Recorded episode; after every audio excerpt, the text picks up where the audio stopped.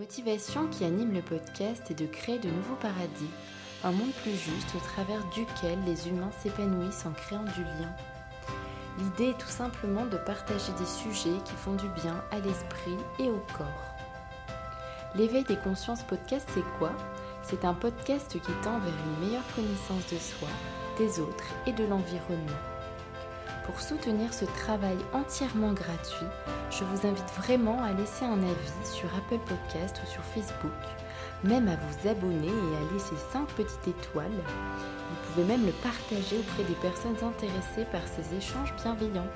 Merci, très belle écoute, à bientôt. Bonjour aux consciences qui s'éveillent. Aujourd'hui, je suis très très contente d'être aux côtés d'Héloïse au au centre de bien-être de Caen. Euh, salut Héloïse. Bonjour Evelyne.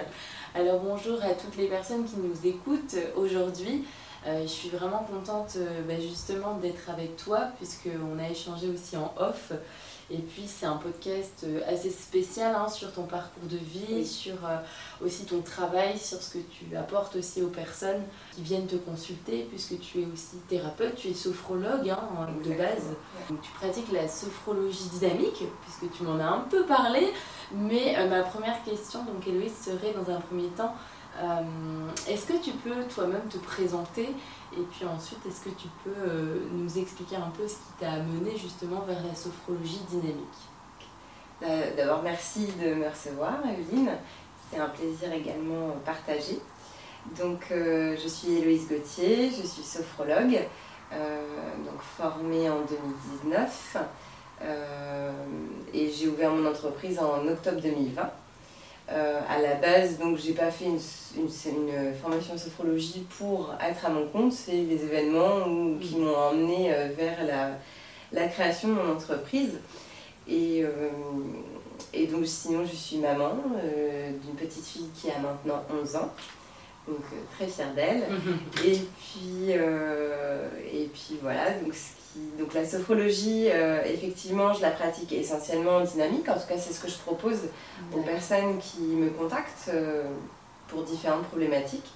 Donc la sophrologie en dynamique, ça va être euh, la pratique de la respiration, de la visualisation positive, en gardant les yeux ouverts, en étant assis ou debout, en fait en étant actif sur son corps, sur sa respiration, et pouvoir observer identifier et extérioriser des tensions qu'on peut avoir dans le corps euh, liées à nos émotions, euh, liées à notre euh, état psychologique, à mhm. notre charge mentale, enfin à tout ce qui, tous les événements extérieurs qui peuvent impacter notre, notre monde intérieur, je dirais, mhm. et qu'on peut rétablir justement avec la respiration.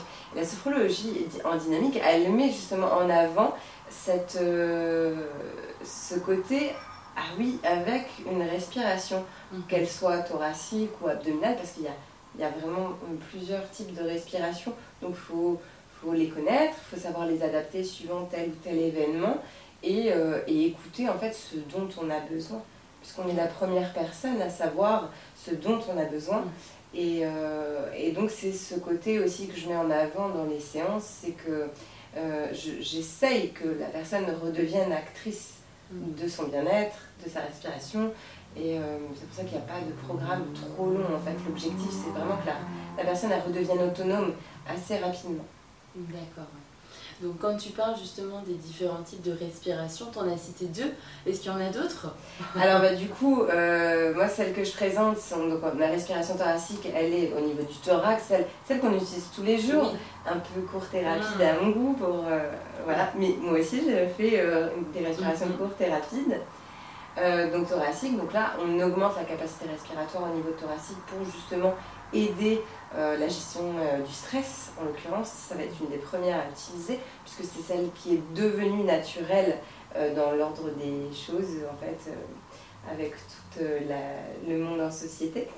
Et on a aussi la respiration abdominale, donc là, présentée plus sur une prévention de stress, et la respiration complète, où on allie les deux.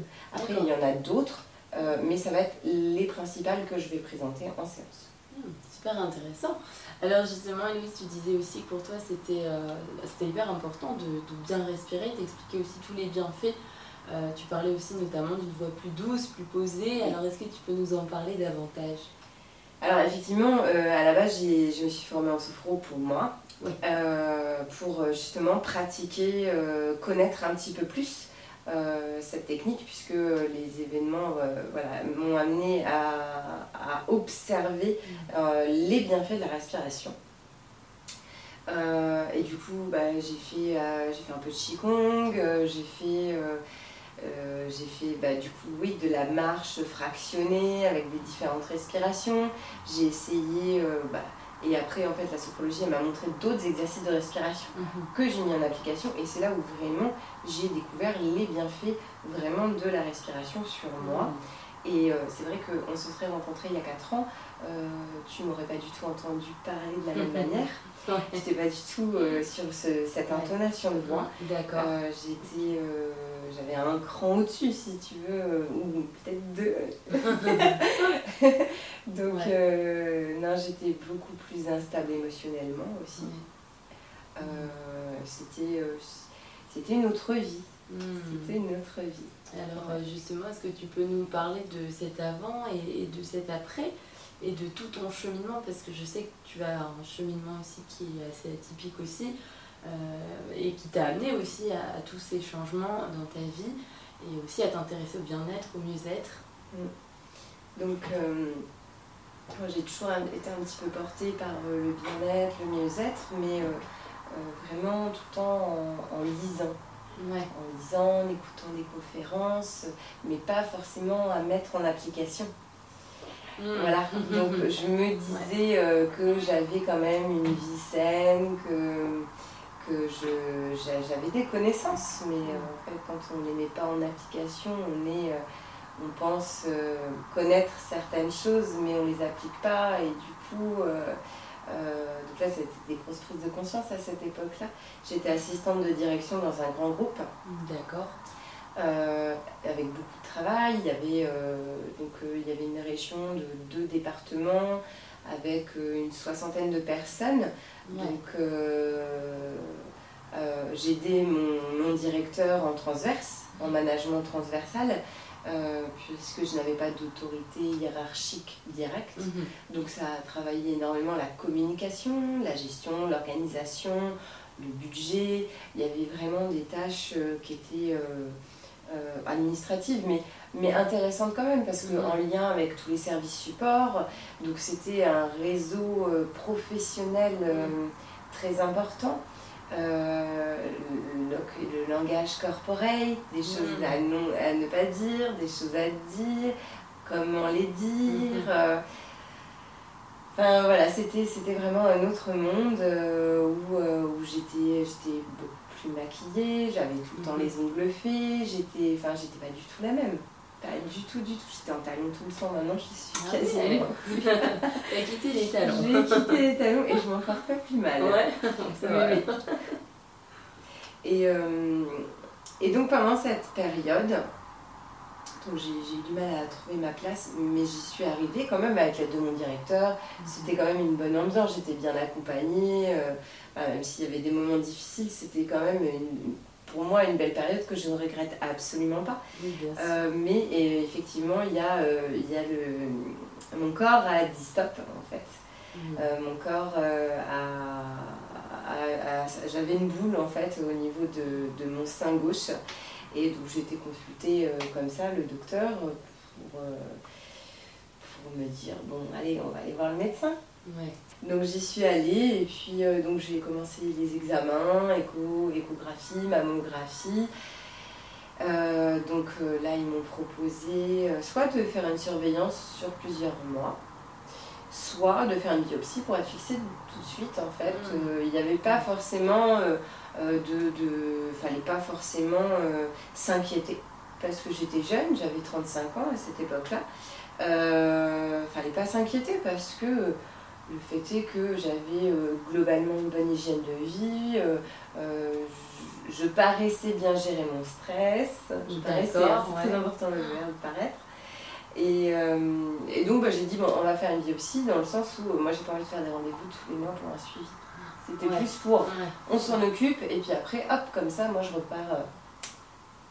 Sauf que bah non, en fait, j'ai pas pu repartir parce que c'était. Euh, donc euh, la biopsie a détecté un, un cancer du sein, donc une tumeur. De, donc, euh, donc oui, là, je, là j'ai les souvenirs Mhm. qui reviennent. Effectivement, euh, quand, euh, quand, déjà quand on m'a fait la biopsie, je pensais qu'on avait les résultats comme les prises de sang sur Internet. Je dis, bah, elle dit, je vous appelle quand on a les résultats. Je dis, bah bon, mais ça passe sur Internet. Donc non, j'étais complètement déconnectée en fait. J'étais, j'étais pas... Ouais. En fait, quand ça nous touche, enfin moi en tout cas, ça, ça m'a touché. Je me suis dit, c'est pas possible, ils ont fait une erreur. C'est, euh, c'est non, je, je peux pas, je peux pas. Mm. Enfin, je venais de perdre ma mère, euh, j'étais toute seule avec ma fille. euh, je fais non, mais non, je suis pas d'accord moi. Euh, mais en fait, on n'a pas le choix. quoi. C'est là, et puis après, il y a les rendez-vous. Donc, euh, mais après, les, les médecins sont vraiment très, très euh, gentils, bienveillants.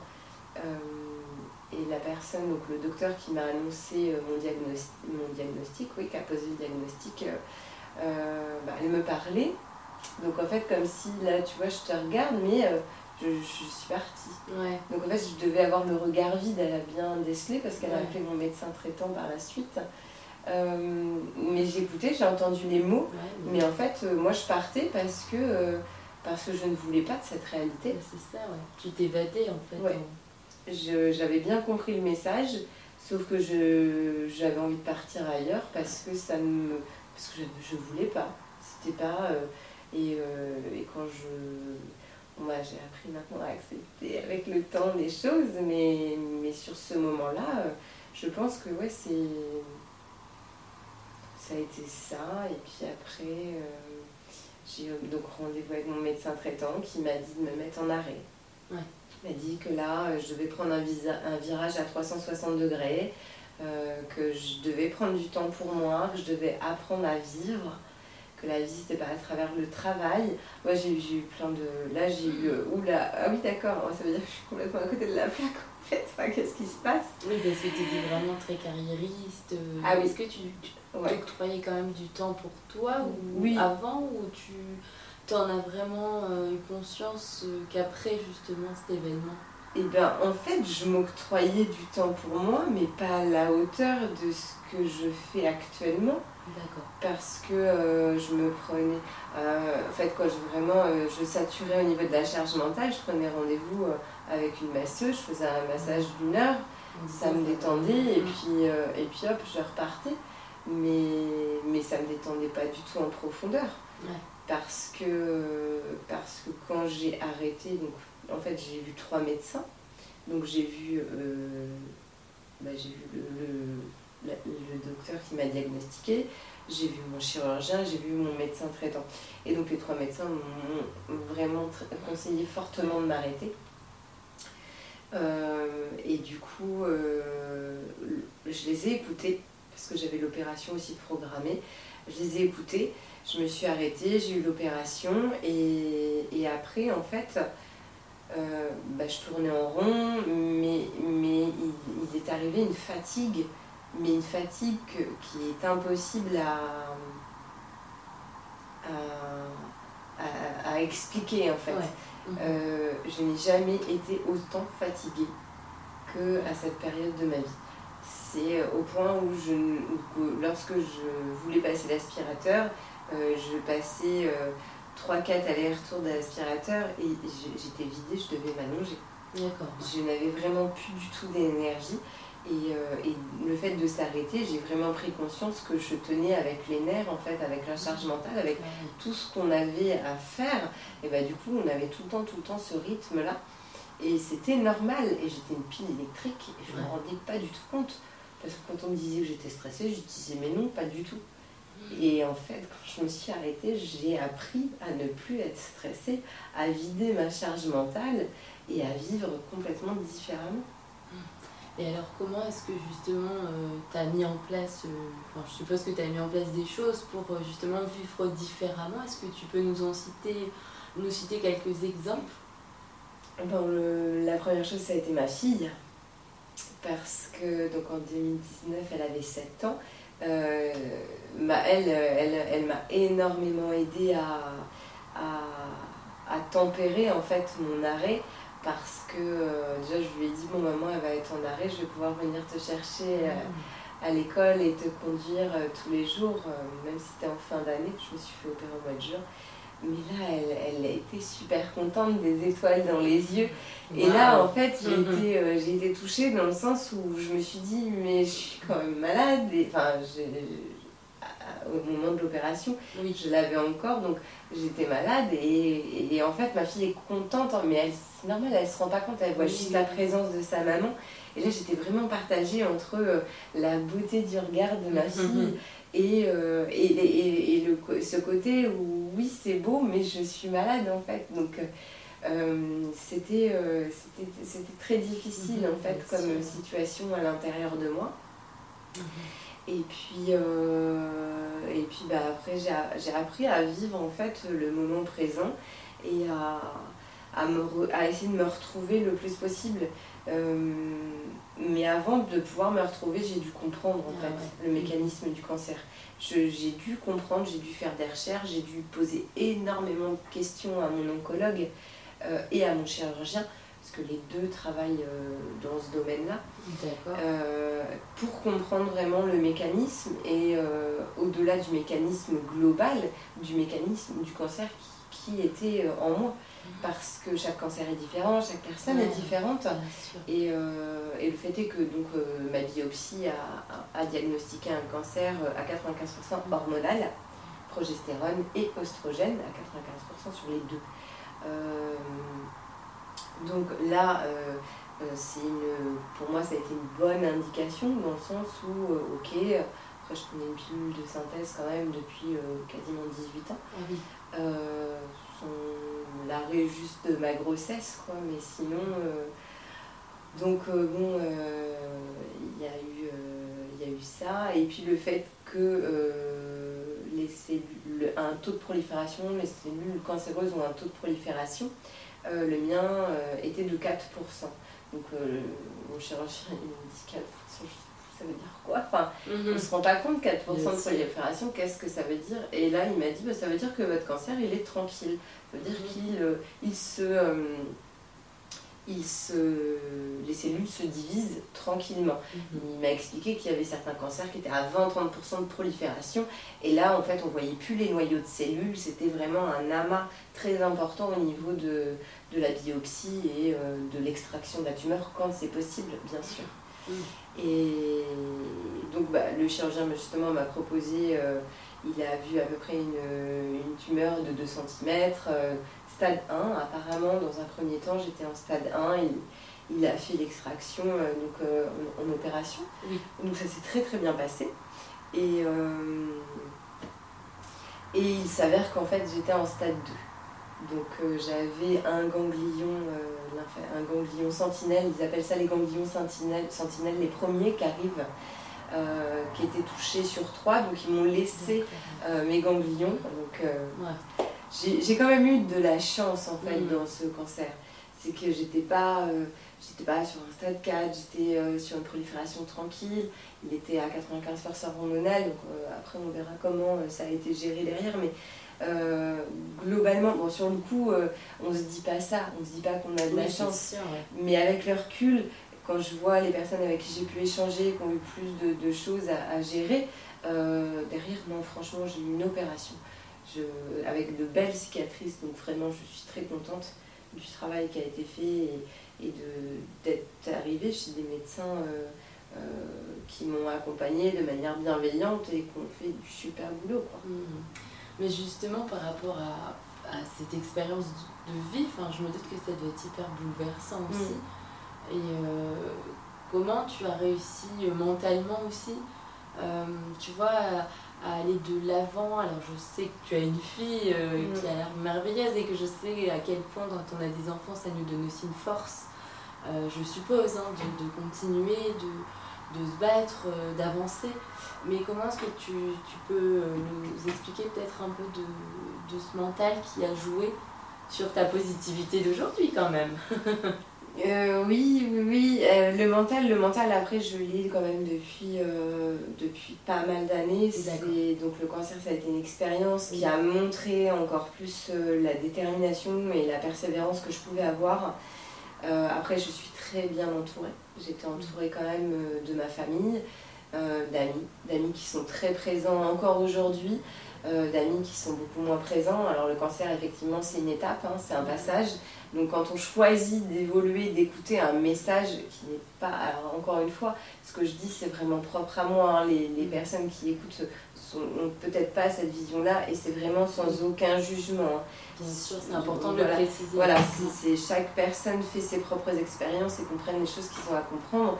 Moi, je l'ai vraiment pris comme un message de, de réorientation de vie. En fait, la vie, c'est pas ça, c'est pas comme tu la vis. Euh, même si j'avais quand même des bases, euh, il fallait que j'aille dans ce sens en fait. Et, donc pour la persévérance, pour en revenir à ta question, euh, les, arts martiaux en l'occurrence, j'en ai fait quand j'étais plus jeune, à partir de 12-13 ans. J'ai fait un petit peu, pas mal, enfin j'en ai fait plusieurs. Et ça, ça a déjà, je pense, conditionné un petit peu mon mental. Après, j'ai dû arrêter, enfin, j'ai arrêté par choix et, euh, et, la vie m'a montré que, euh, que j'avais quand même une intuition très forte et que quand je suivais cette intuition, même si j'avais bah, tout le monde autour de moi euh, qui n'était pas d'accord, euh, je rentrais pas forcément en colère parce que une instabilité émotionnelle donne moins de crédibilité. Donc, euh, tout en, en, restant en gestion émotionnelle euh, stable euh, et en, en, gardant cette persévérance, en écoutant aussi. Parce qu'il y a une expérience où ma fille a été hospitalisée, où je regardais l'état général de ma fille, j'ai écouté tous les médecins, les pédiatres, les médecins IRM qui étaient passés, il y mm-hmm. avait beaucoup de médecins qui sont passés, j'ai écouté, j'ai vraiment euh, noter à l'intérieur de ma tête toutes les informations qui me paraissaient importantes à garder. Et, euh, et quand on m'a proposé des choses de, traitement pour ma fille, j'ai ressorti ce qu'on m'avait dit. Mhm. Et j'ai utilisé en fait. Et c'est l'écoute et, la stabilité émotionnelle qui ont aidé au fait que oui, ok, on peut faire ça, mais on fait ces examens-là avant. Enfin, c'est le médecin qui m'avait proposé ça, c'est pas moi, je suis pas médecin et il m'avait proposé des examens pour euh, savoir où est-ce qu'on va, ce qu'il n'aurait pas fait si j'avais eu euh, cette peur en fait euh, et que je n'avais pas observé l'état général de Léa qui était à la base sans fièvre, qui mangeait bien, qui dormait bien et qui riait. donc je ne voyais pas trop, je ne vais pas rentrer dans les détails, mais c'est vraiment pour montrer que que, j'ai, que je me ramène toujours à la base. Quand je ne sais pas, quand je suis perdue, je vais chercher la définition. Quand je ne la connais pas, je vais euh, à chercher la base. C'est ce qui se passait avec le cancer. On, me dit que j'ai un cancer, mais qu'est-ce que c'est? Qu'est-ce que c'est le cancer? Mmh. J'ai regardé sur internet ce que c'était le. j'ai besoin de comprendre. J'ai besoin de comprendre que c'est une cellule, c'est pas une bactérie, c'est pas un virus. C'est ma propre cellule qui décide de ne pas mourir. Euh, la mort euh, naturelle d'une cellule, c'est l'apoptose, et c'est tout à fait naturel. Hmm. C'est le cycle naturel d'une cellule. Et le cancer, euh, c'est quand la cellule, elle décide de ne pas mourir, mais elle continue de se diviser, mais elle ne meurt plus. Donc en hmm. fait, elle fait des petits, elle, se divise, et les autres cellules, bah, elles continuent de se diviser, mais elles ne meurent pas. Et en fait, ça crée un amas de cellules appelé tumeur, et, et c'est comme ça. Et donc là, je me dis, bah oui, ok, c'est ça la définition, mais en fait, euh, pourquoi, je, pourquoi mes cellules, elles ont décidé de, de, de, faire ça en fait? Mais c'est là où je me suis mise à, à écouter des conférences, à, à, faire des méditations vraiment euh, en conscience sur le corps fait, en visualisant les parties de mon corps, en leur apportant euh, un souffle de vie avec la respiration, de vie, d'amour à chacune de mes cellules. Alors quand mon mental s'en allait ailleurs, je reprenais tout depuis le début. C'était un gros travail de visualisation. Euh, euh, avec les traitements, bien sûr, j'étais en j'ai pas, pas arrêté les suivis médicaux. Hein. C'est important de marier les deux. Pour moi, la médecine allopathique, très très importante pour savoir où, est-ce qu'on se situe à l'instant présent, euh, avec les analyses, avec, euh, avec tout ce qui est mis en place justement par les médecins. Mais justement, tout à l'heure, tu parlais de cette régulation émotionnelle. Euh, tu en parles beaucoup par rapport au fait que tu as, réussi à réguler tes émotions. Alors, comment est-ce que tu pourrais définir ça? Et respiration? Ouais. Euh, expérience de vie, donc en fait observation des, des événements que l'on peut vivre.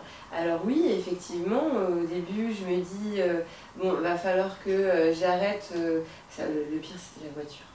En voiture, c'était une catastrophe. Et j'ai eu longtemps à mettre en place cette gestion au volant, mais c'est un très bon exercice Mhm. C'est euh, déjà, on ne se juge pas, on se dit, bon, ok, il aurait pu faire, il aurait pu tourner euh, en mettant ce clignotant.